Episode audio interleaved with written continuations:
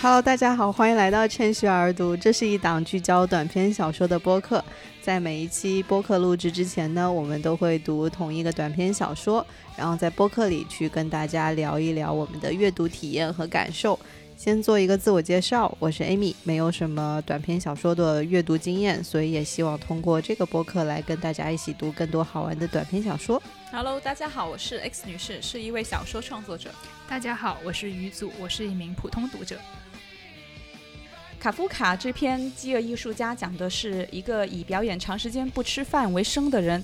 在观众对于这种表演逐渐不感兴趣之际，孤独地饿死在笼子里的故事。那在我们进入这个小说的讨论之前呢，呃，跟大家分享一下卡夫卡自己是怎么看待这篇小说的。因为据我们所知呢，卡夫卡临死之前是要求他的朋友把所有的作品都销毁了，然后他朋友根本没听他的话。对，然后这这个遗嘱里面呢，嗯，卡夫卡呢有提到说，他所有写过的这些作品中，只有这几本书还行。那其中他就列出来了这个《饥饿艺术家》这一篇短篇小说，然后他也说，并不是说希望这些书能再版，只不过呢，就是，呃，我插一句，就卡夫卡这里还有点傲娇，他说，既然他们已经存在了，如果有人乐意保存他们，我也就不加阻止罢了。他原话是这样子说的。天哪！所以可见，就是《饥饿艺术家》这篇小说，在他看来还是，呃，还是可以的，就比较满意的作品。对。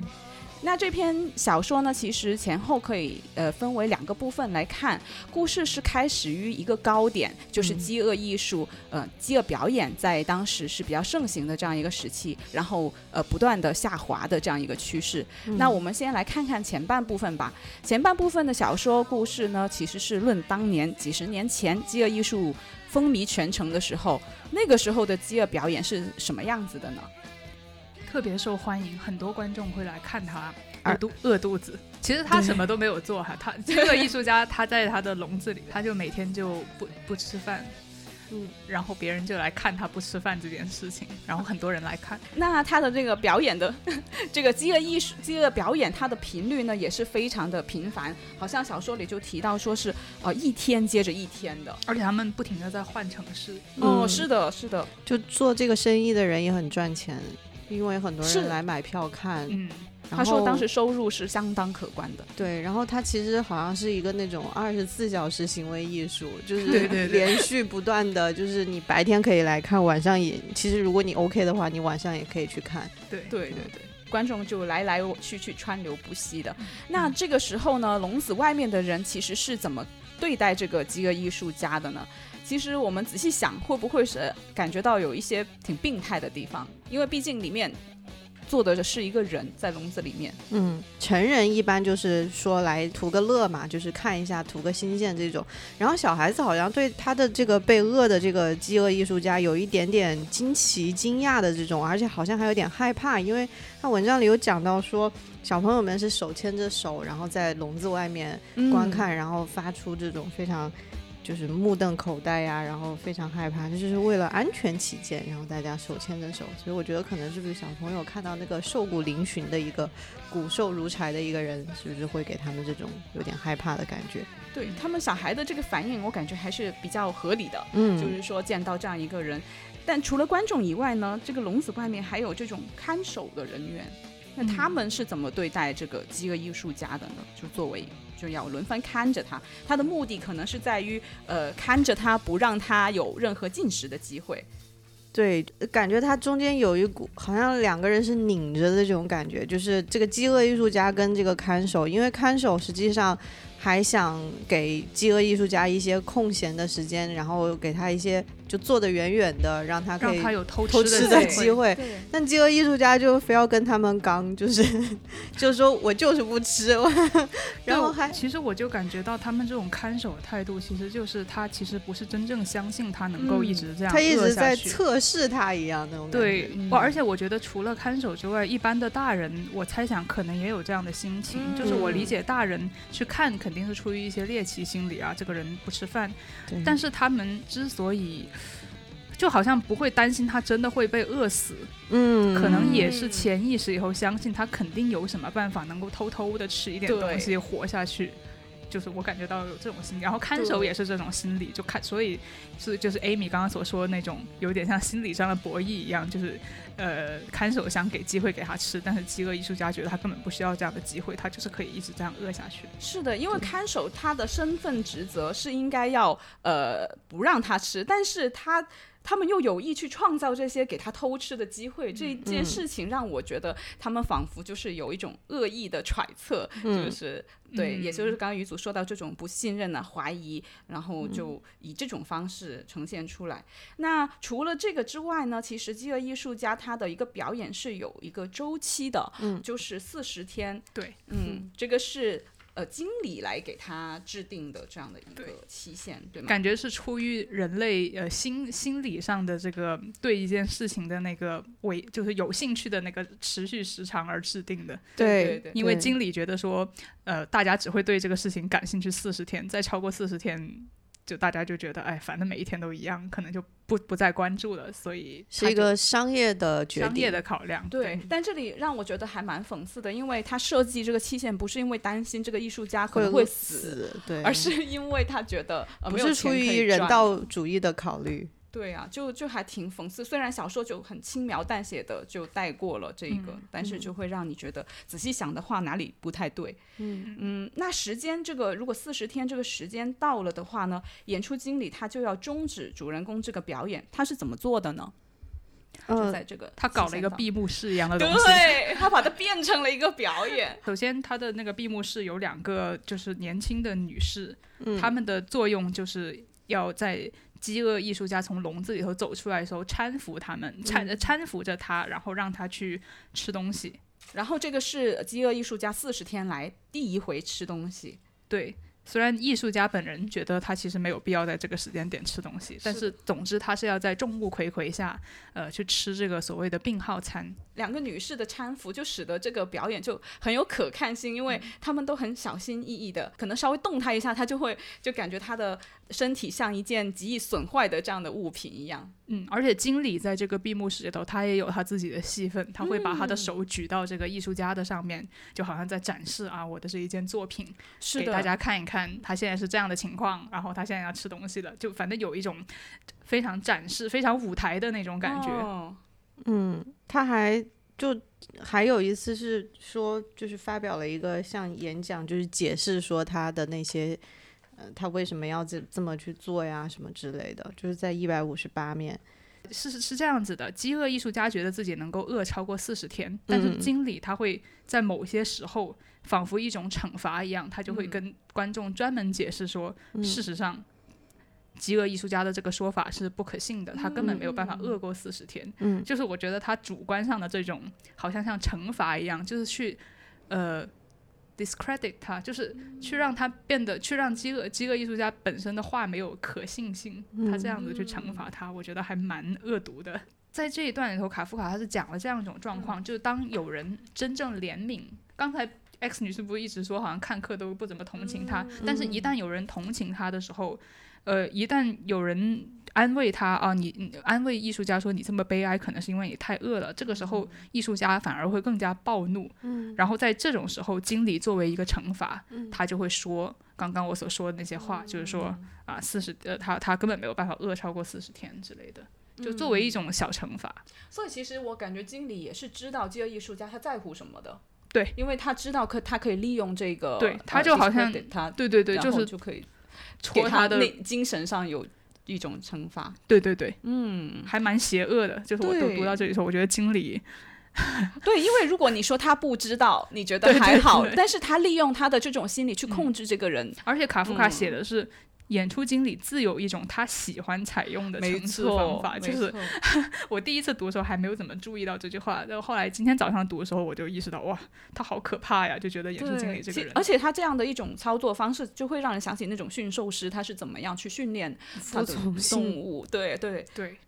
那刚刚我们提到的这些旁人的看法，显然是曲解了艺术家的一些呃他自己的一些想法。那这位饥饿艺术家他自己其实是怎么想的呢？有哪些地方是被误解了？对，最明显的显然就是他他其实想一直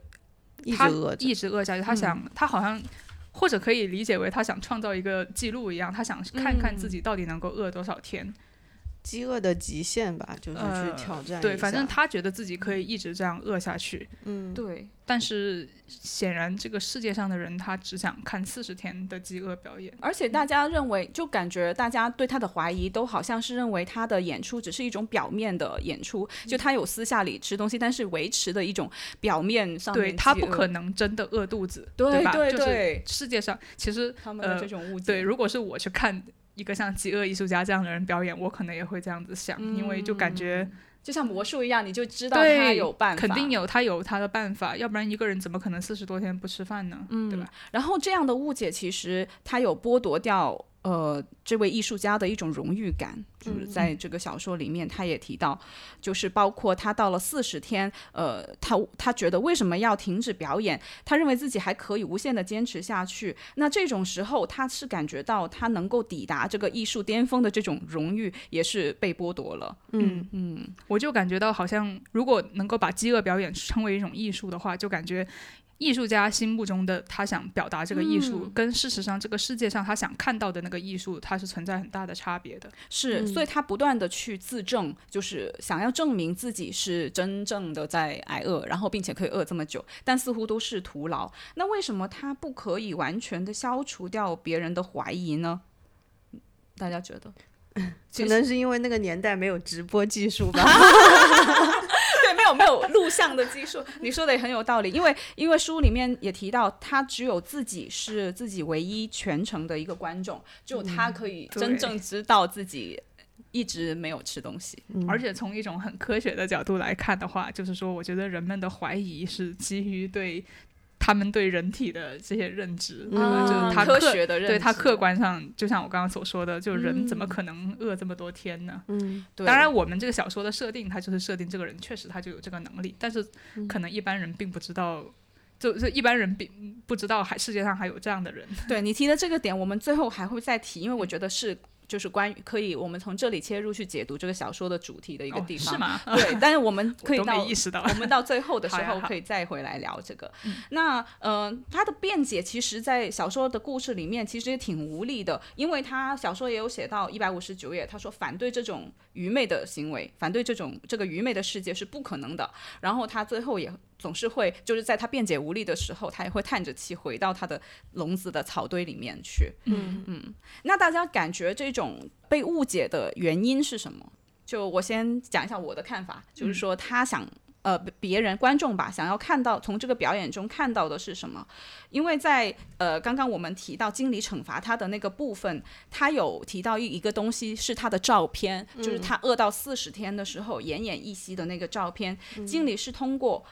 出售这个照片，我觉得他是在贩卖这个艺术家的一种虚弱。或许大家想看到的就是他无限接近死亡的某一个状态，但大家对此又没有足够的耐心，就是他又没有等到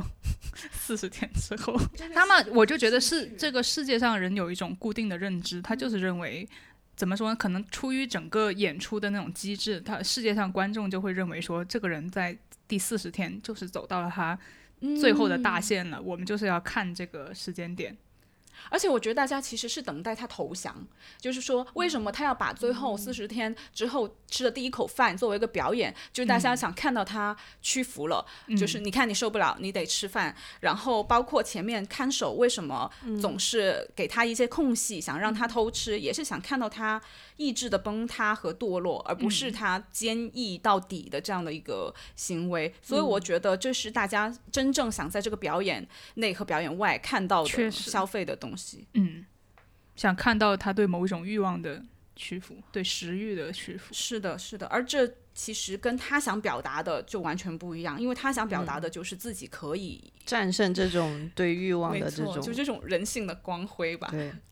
变成了一个神。如果这也能算人性的光辉的话，因为我觉得意志，因为反抗这种饥饿的生理的东西，其实就是人可以。区别于动物，我我我觉得哈，真的吗？人也要吃饭啊。我觉得是神和人的区别，因为神是不用吃饭的。嗯，对，他可能但是我想神话表现自己身上有神性的那一面。这倒是。对，这个是这这这个点倒是就像因为他挨饿这件事情就很像一种很苦的修行一样的啊，对，有点像那种苦行嗯僧，就是那种以前基督教的或者东正教的那种俄罗斯小说以后会有的那种，把自己关在一个山洞里头，然后不吃饭，然后没有朋友，一个人生活，对这种那种，你可以说他是出于一种信仰。但是我们这个它是出于什么什么样子的信仰，就是不并不是宗教的，就就很让人嗯，味。在我看来，饥饿艺术家他就好像一定要很徒劳的去向一些他本质上自己也不是很看得起的人去证明一些东西，其实也没有必要。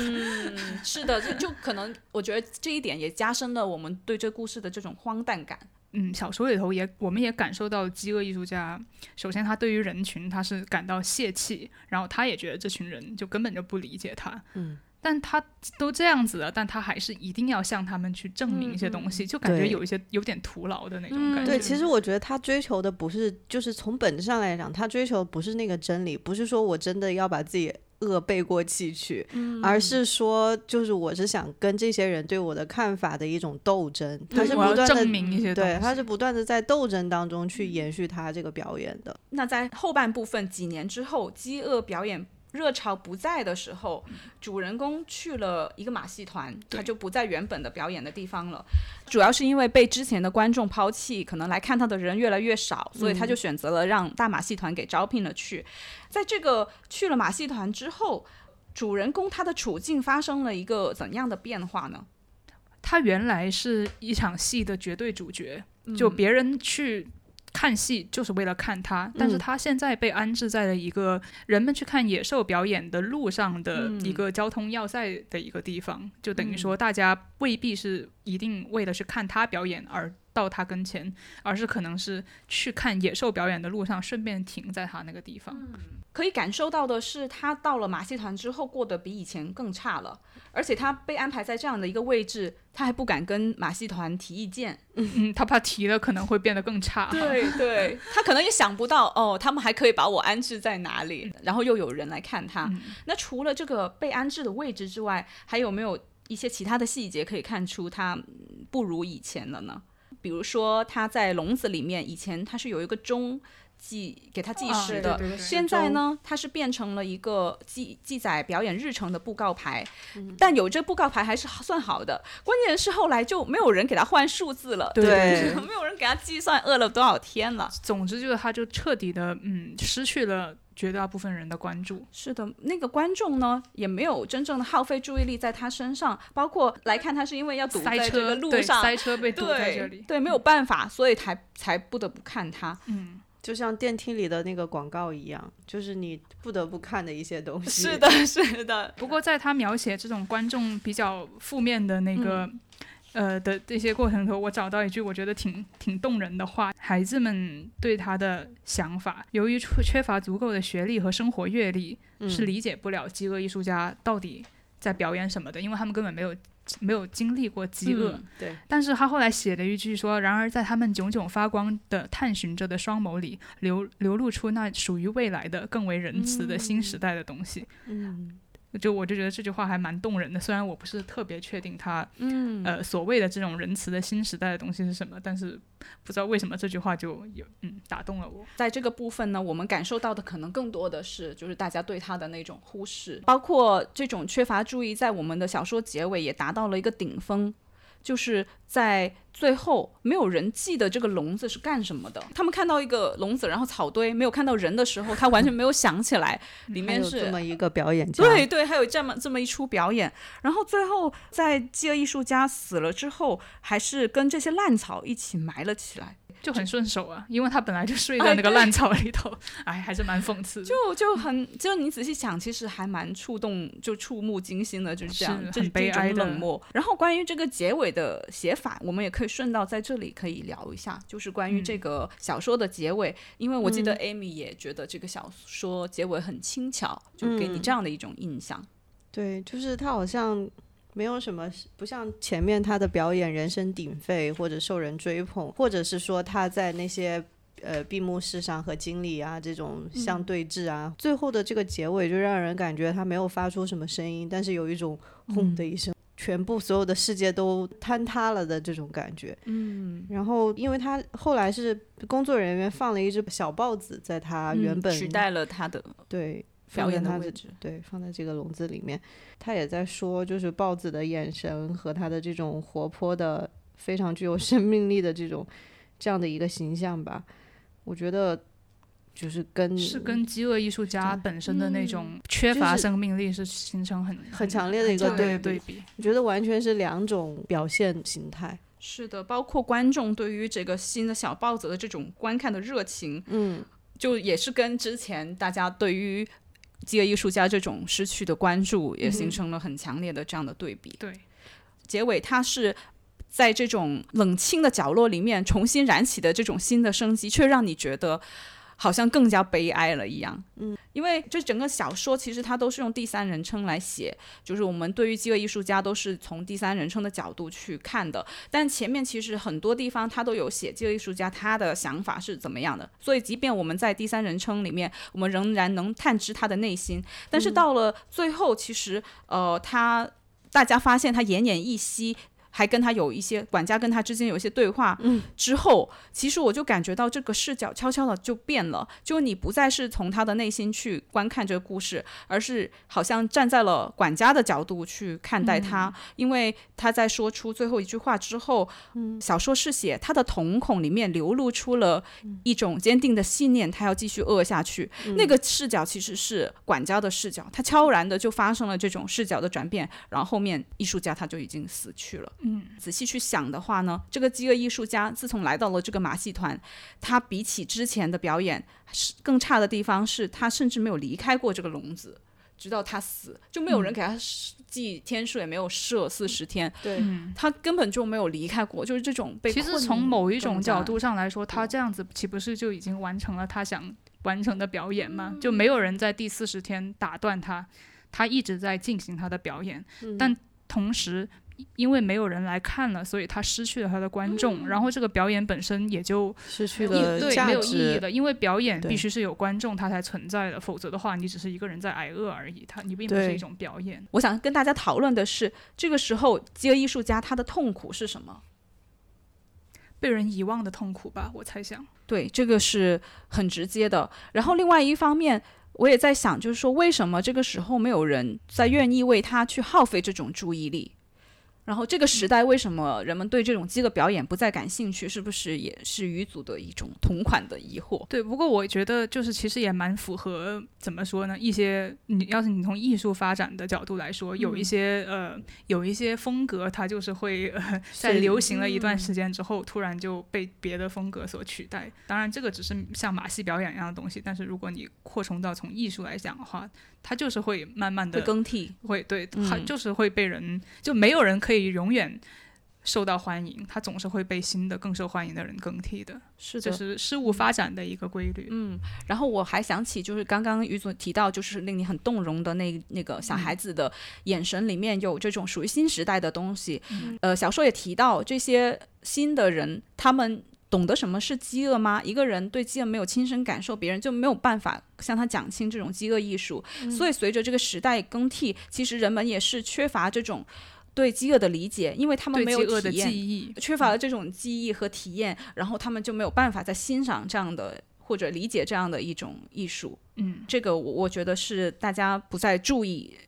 艺术家的一一个原因。另外一个原因呢，也是我们最后刚刚也提到了，取代了这个饥饿艺术家的是一只充满活力的这样的一个小豹。不是大家更愿意去看由动物展示出来这种生命的快乐和自由，嗯而起码现在是这样，就现在这个时代，就小说现在的这个时代是这样子的。嗯嗯，大家想要娱乐的这样的一种对象和方式，都发生了一些变化。或者说，当大家对于饥饥饿，我我因为考虑到这个小说的年代，它是一九一九刚刚好是一百年前，我就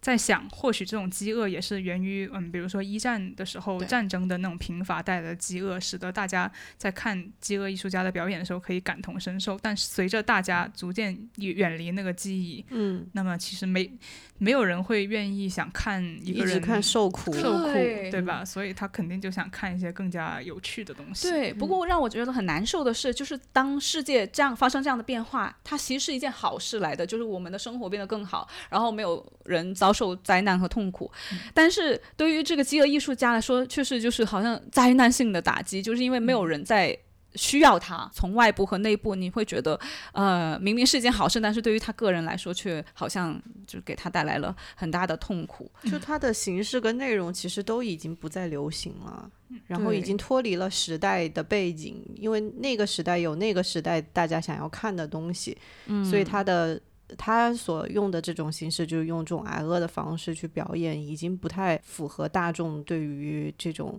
表演的一种期待了吧？嗯，所以就陨陨落了嘛，相当于没有人再去追捧他了。是的，不管是此前大家对他、观众对他充满了误解，还是说现在没有人真正想看他，没有人去记录他的成绩。呃，这归根结底，我觉得让这个这个艺术家痛苦的都是失去观众这一件事情。好像没有观众比被观众误解还更为痛苦一些。不过我觉得他两者他都挺痛苦的。是的，始终得不到世界的任何理解，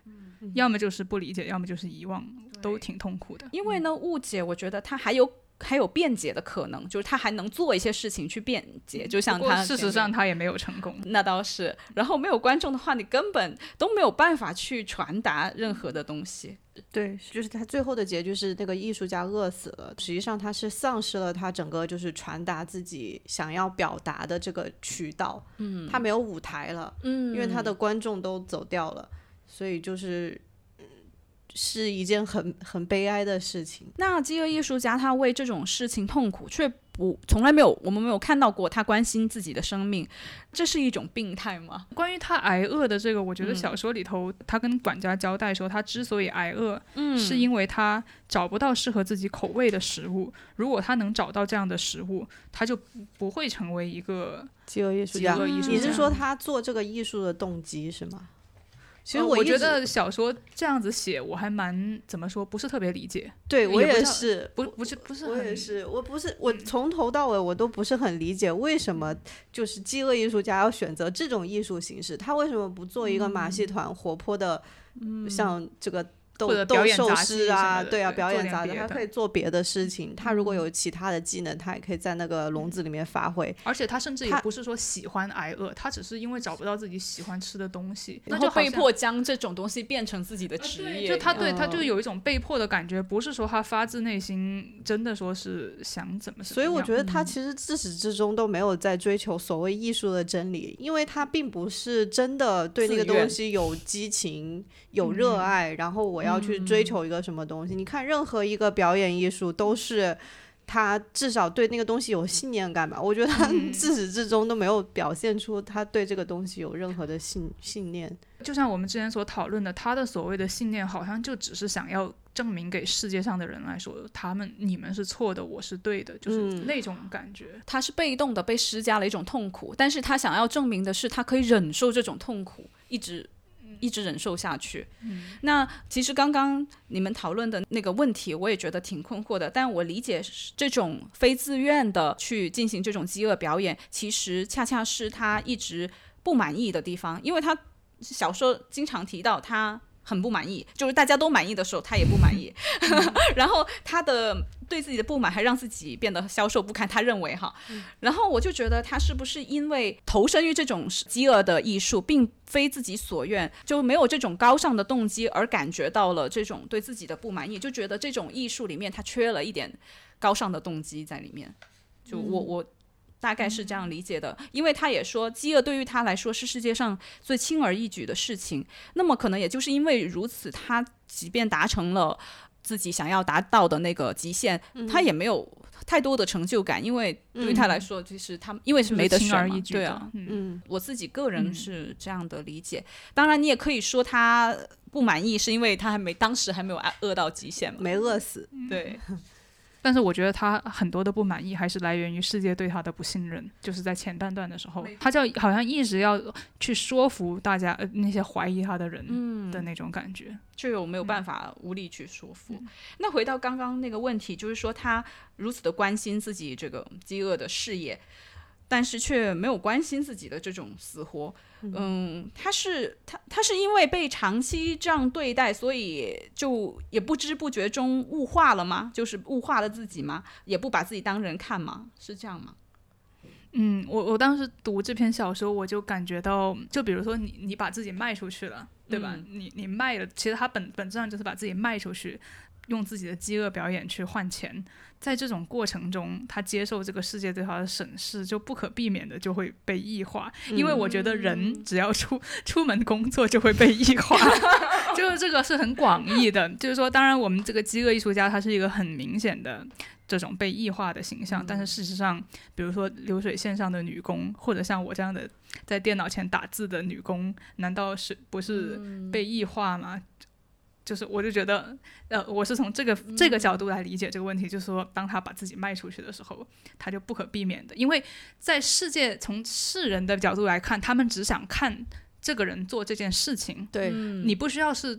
就不需要，比如说，不需要是 X 女士你做这个事情，你换一个人，你只要有人把这个事情做出来了就可以了。因为世界，就特别是在小说的前半段，我强烈的感觉到世界，这个世界想看的就是一个人。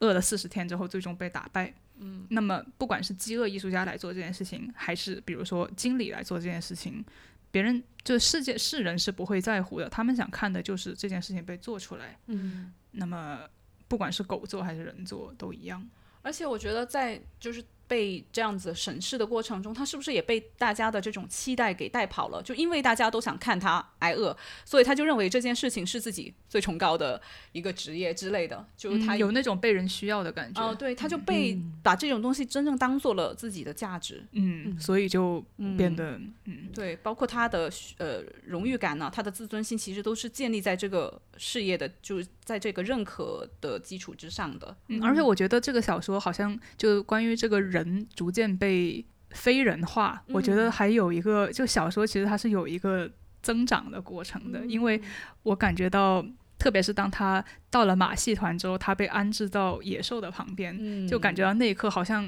他就已经兽化了。对，他就已经其实是跟野兽是一部分，他已经不是一个人了。就他的表演跟那个笼子里头的豹子其实没有什么区别。对啊，其实如果你摆去了他人的那一部分，就是他想要去反过来证明什么东西的这一部分，因为这个是有思想的部分嘛。你如果刨去这一部分以外的，就跟你讲他刚才异化的那一部分，如果单单拎出来的话，实际上就是一个。动物一样啊，对，我也可以看一个动物饿死啊，我没必要看一个人饿死啊，对不对？对，聊到这里，我们已经讨论过了旁观者的病态，还有艺术家本人的病态，那么余下就可以讨论这种饥饿表演本身。饥饿作为一种表演，跟我们一般常见的这种表演形式相比，有什么特别的地方？或者我们就直白的说，它本身病态在哪里吧？就不是很健康。对，因为前面于嘴提到过，人怎么可能饿这么多天呢？肯定会死啊，对不对？对，而且好像这种表演，它潜在的意思就是说，你要看着这个人，嗯。死亡好像有这么一种走向，对，有这么一种走向过程。嗯这种艺术好像是让艺术家消耗自己，对，来达到的。当他去接近他这个艺术表演的极限的时候，也就是他生命其实也是到最后极限的一一个状态。所以，他相当于是在接近他艺术的巅峰的时候，同时也终结了他去表演艺术的这样的一个渠道。因为如果他人死了，他也没有办法去进行这个。行为艺术的表演是的，哦，我觉得有一个类比，就有点像你看一个人在你面前割割割腕，然后流血致死，就是有那种感觉，就是你要看他要流多少血才会死。是的，是的，不太正常。你这个比喻确实就是提及了这一种表演，它有一种慢性自杀的这种性质，它就是艺术家不停的消耗自己生命。但是呢，他很讽刺的是呢，在他追求的这种极限是不可能真正到来的，因为。他这位呃小说里面的饥饿艺术家，他的目的是为了永远的饿下去，无限的呃饿下去，但是这个目标显然是在这种科学规律下面是不可能去抵达的。嗯嗯，所以我感觉这种饥饿表演它有一种固有的悲剧性，就是在这里头。然后，因为我们之前还提到了一个很有趣的问题，就是说他为什么要以饥饿？如果他只是想要表现一种消耗艺术家本身的这样一种艺呃表演形式，为什么他要选择以饥饿，嗯，而不是比如说一直的跳舞啊，或者是一些其他能消耗他生命的这样的一种形式？哦，我今天早上听了一个聊卡夫卡的播客，他们就提到说，好像跟卡夫卡个人的那个经历有点关系，就说他最后好像是得了肺病嘛，然后他听到了医生的一个诊断，就说你你可能慢慢就不能吃东西了，然后他可能就受到这个启发，就产生了用饥饿来写一篇。呃，短篇小说的这个想法是的，我读到的是说他有肺结核，当时病变发展到喉咙，所以他到晚期是没有办法吃东西的，所以可能他有自己的这种体验带入在里面，这是可能是他选择饥饿的一其中一个原因。另外一个原因呢，我觉得可能因为饥饿这种行为本身它有一种反抗性，它并不是你主动去做什么东西，而是你主动的抵抗不去吃，哦，它抵抗那种最原始的欲望啊，其实对，就很像我们之前所说的，就很像苦行。僧那样子，嗯嗯。就是抵抗一些色欲啊、食欲啊，嗯，但是呢，我觉得又很讽刺的是，他这种抵抗，呃，反而又把他困在了这样的一个境地里面。所以，我们呃，如果看小说，他写的是饥饿吗？呃，我们可以怎么样去理解他写的这样的一种形式？这个小说里头的饥饿，反正我们读文学的话，好像总是可以，你先从文本开始，然后就总可以引申到很多各种各样不同的话题。我觉得它的主题特别的典型，就是它跟我以前读过的很多卡夫卡的作品所表达的一些，嗯，他总是表达的一些东西，呃，有高度的重复。就，嗯，比如说，他首先就把人呃放到了一个很荒谬的境地里头，呃，就人一定要挨饿，然后表演给别人看。然后我还感觉到这篇文章他写的就是人所想表达的东西跟社会所期待他表达的东西之间的那种错位。饥饿艺术家他他真正想做的是抵抗。想证明给世界看，他要抵抗这种食欲，他要证明给别人看，他不仅能够挨饿，他还可以挨饿超过四十天，可以永有永久的挨饿下去。但事实上，人们对这件事情并不感兴趣，人们只想看到一个人挨饿四十天，然后通过一个盛大的结束仪式，对吧？他他被搀扶出来吃东西，这样子来结束整个表演。就人们其实只想看。一个人把这件事情做出来，并不，他们并不在乎到底是谁做这件事情，嗯，只要有人把它做出来就行了。那么我就感觉到这种错位。就是经常出现在卡夫卡的作品里头，就我觉得应该很多熟悉卡夫卡的读者可能都会读过，比如说他的《城堡》，呃，这个在城堡里头，我们的主人公他也是被放到了一个很荒谬的境地里头，然后他总也达不到他的目的，而且他在这个过程中也总是感受到，就是说这个社会对他的误解，就是说我觉得卡夫卡的主人公不不停的在。这种误解里头消耗自己，那么我觉得在这篇文章里头，这种消耗很直观的表现为饥饿，饥饿本身也是一种消耗。然后就是呃别人对他的误解，然后他他没有办法真正表达出他想表达的东西，这样也是一种消耗。于祖提过，就是说呃这个小说让你感觉到了一种人在困在某一种机制里面。这种是就是人在社会里面的这样一种困境。对我所说的就是人，就是不论是当然，就小说是一种很极端的情况，但是我们每一个人在成为社会的一部分的时候，都会遇到这种困境。社会从从来期待的，并不是说我们自由自在的活成我们。任何想活成的模样，很多时候社会它只是期待我们在某一个位置上完成我们既定的工作。比如说，我今天就是一个格子格子间的打工人，那么社会对我的期望就是我把我今天这份工作做完了。那至至于你做的时候你怎么想，或者说你有什么感觉，或者说你遭受了什么误解，并不是有很多人关心这件事情。然后我就觉得卡夫卡的很多作品，包括这个作品，都描写了一个人在受到这样子的误解的时候的那种感觉，那种。不被理解的，然后哦，对，他也写了，就是说，当人嗯只完成自己的任务就好，就是从异化的呃，对，这样子的话就变得好像野兽一样了，就是他已经失去了那种人作为人的个体性的那种感觉。除了这种人在社会里面遭受到的困境，其实呃，你刚刚也提到了一点，就是艺术所遭受到的困境，就是说你要做艺术创作。呃，这所以这一点也让我想起我们读的那个《王福脱险记》里，因为我觉得饥饿艺术家和王福之间有一种镜像关系。因为王福他作为一个画家，他在描绘极美的东西的时候，被人认为是欺骗；但是当这个饥饿艺术家在他他在描绘表达这种痛苦的时候、疾苦的时候，也同样被人就是以以为是假的。嗯，哦，所以我就觉得确实。好惨呐！就是你艺术家总被人误解，对，所以到底艺术家应该如何处理跟现实的关系？他又怎么处理跟观众之间这种表达和理解的鸿沟？我觉得这个小说好像似乎有探讨到这个问题。嗯嗯，或者说是艺术家到底是应该嗯秉承真我，就是表达自己任何想表达的东西，还是说？你要适当的去考虑你的观众，对，讲一些大家听得懂，或者是说社会能够认可，在这个阶段能够认可的东西。他起码你需要讲一些别人能够相信的东西。可能我觉得像饥饿艺术家的这个，从一开始他就是建立在别人对他的怀疑。不信任的这样的一个基础上去表演，因为大家虽然很猎奇，但是一直在怀疑他到底是不是有偷吃这样子。对，就正如我们之前所讨论的，与其说他是在抵抗这种食欲，他更多的是在抵抗别人对他的这种不理解。嗯，我就感觉好像这以这种为基础的艺术。嗯，不知道是不是值得鼓励的呢？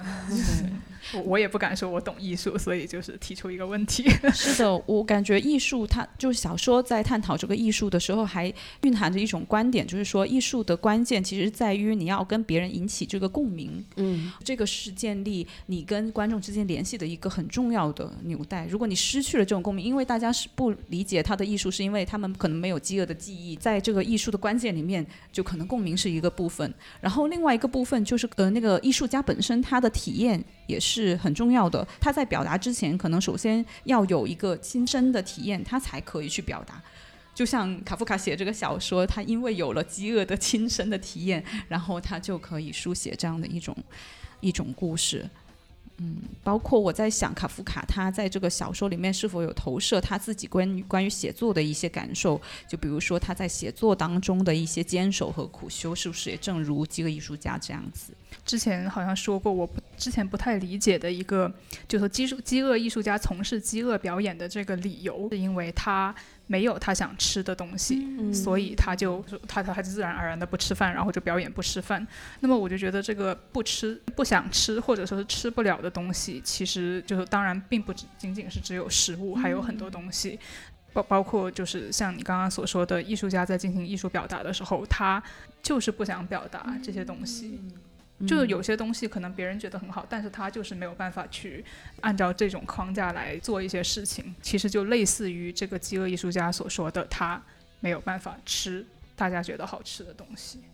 如果这样说的话，其实也能感觉到他有一种很深刻的孤独的感觉。如果我们把饥饿艺术家的这个设定换成从饥饿换成一个吃播艺术家，就那种大胃王表演的话。就是看的人其实也会在想，哎，你会不会是哦偷偷吐了什么，偷偷怎么样，或者剪接了啊？对对对，你这个类比好好，而且我觉得大胃王艺术也是有一点有一点点病态，就在于你好像，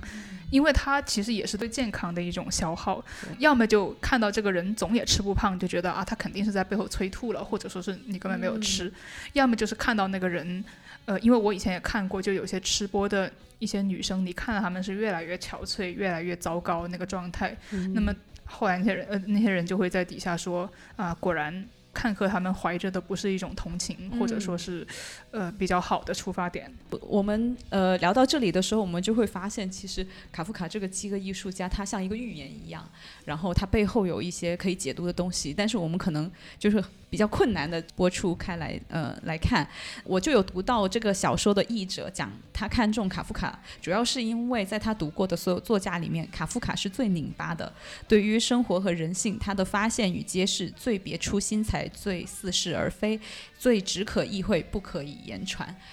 卡夫卡他写的就是拧巴这件事情，所以他读起来也很拧巴。就他写的就是人因为各种原因感到孤独，然后感到自己被困在一个地方，然后他所探索的就是人在这种状态下面的那种。拧巴的心情，那种不肯适应社会的人所感受到的那种持续的抗争也好、消耗也好、难过也好，就他他写的是这种东西。那么我们作为读者，一旦跟他的主人公共鸣，那